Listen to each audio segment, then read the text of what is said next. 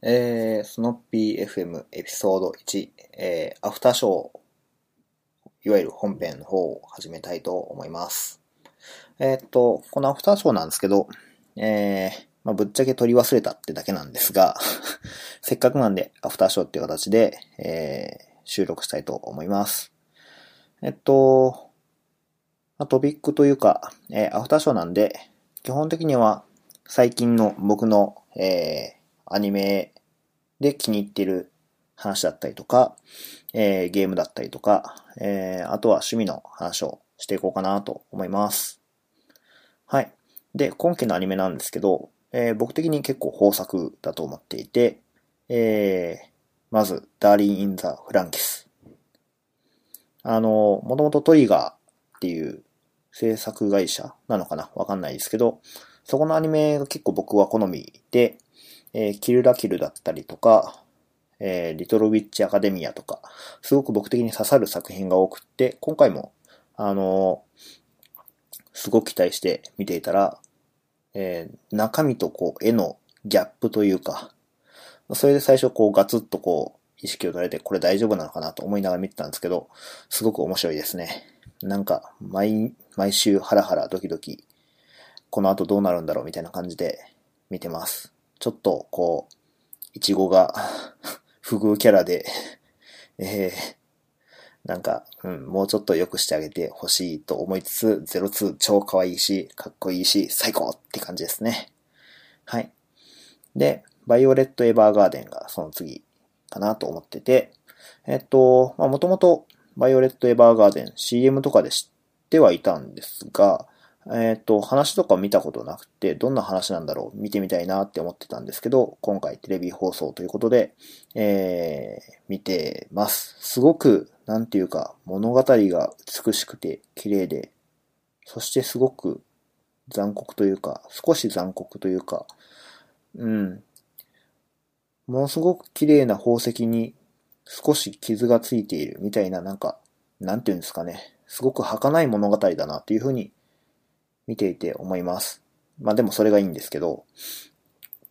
えー、特にお気に入りなのが学校の同期のお友達？のお兄さん。あ同期の友達っていうか、えー、っと、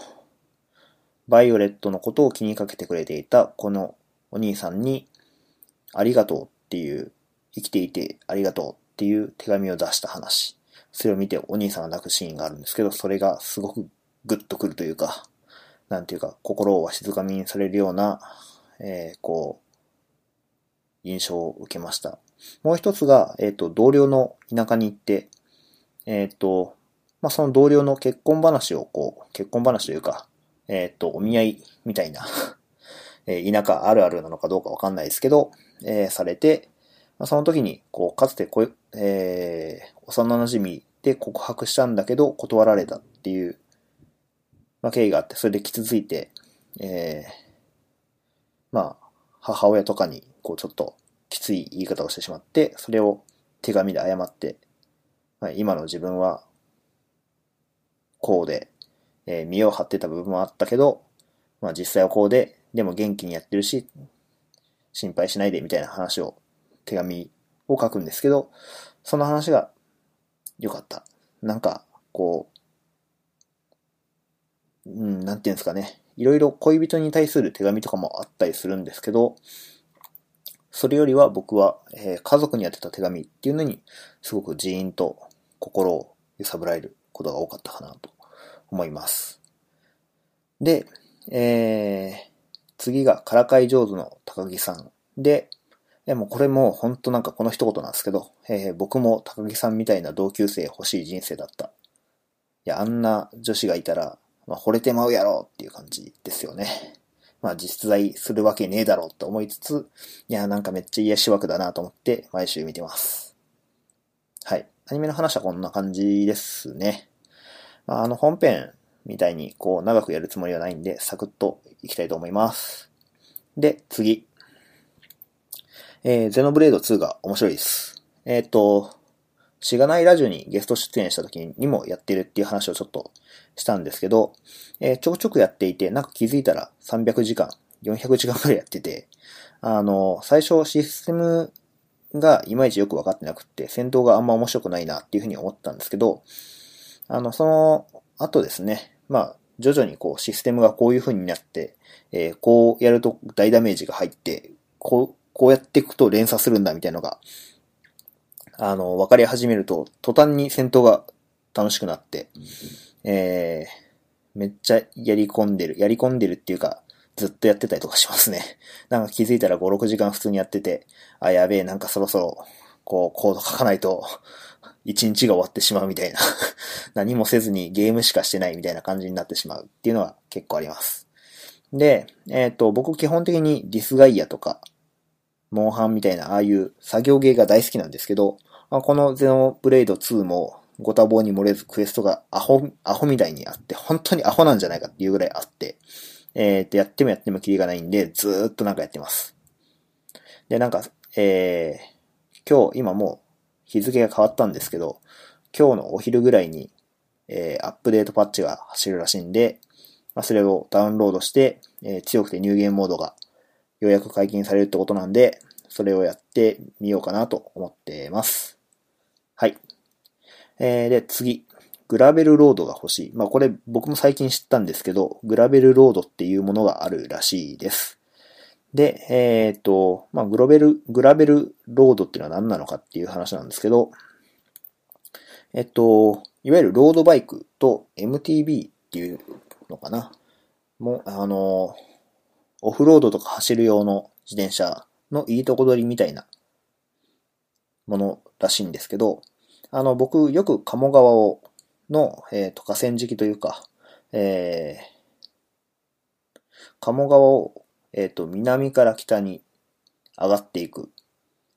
んですけど、まあ自転車でよく走ってるんですけど、あの、舗装されてるところはいいんですが、鴨川って舗装されてないところも結構あって、まあそういったところを走るとですね、結構泥とかぬかるみの上があったりするんですね。あと あの、舗装されてないと結構地面がえぐれてるというか、そのぬかるみのまま固まってしまって、こう、タイヤを捉えることがあって、まあ結構危なかったり、えっ、ー、と、泥の上とか走っちゃうと、あの、もう結構大変で、ブレーキ部分にべったり泥がついてて、あの、掃除しないと、掃除しないとっていうか、洗車しないともうダメで、しかも結構洗車もこう水かけただけとかじゃなくて、がっつり洗わないとダメみたいな感じになってて、うーん、これちょっとどうしようかなとかって思ってたら、そういうグラベルロードっていう、こう、まさに僕が求めていたものがあって、まあその辺解決してくれそうだなっていう。まあ、グラベルロードっていうのがその ディスクブレーキをどうも搭載してる。まあ、必ず全部そうだっていうわけではないと思うんですけど、ディスクブレーキ付きだし、タイヤも、こう、ロードより太いんで、仮にぬからみに、のままで固まってしまった。ぬかるみの状態で、こう、デコボコした状態で固まってしまった道路を、上を走っても、タイヤを取られにくいし、コンポーネントとかは、あ、コンポーネントっていうのは、えっ、ー、と、あれですね。ギアとか、ブレーキとかの一式をコンポーネントっていう、と思うんですけど、まあ、その、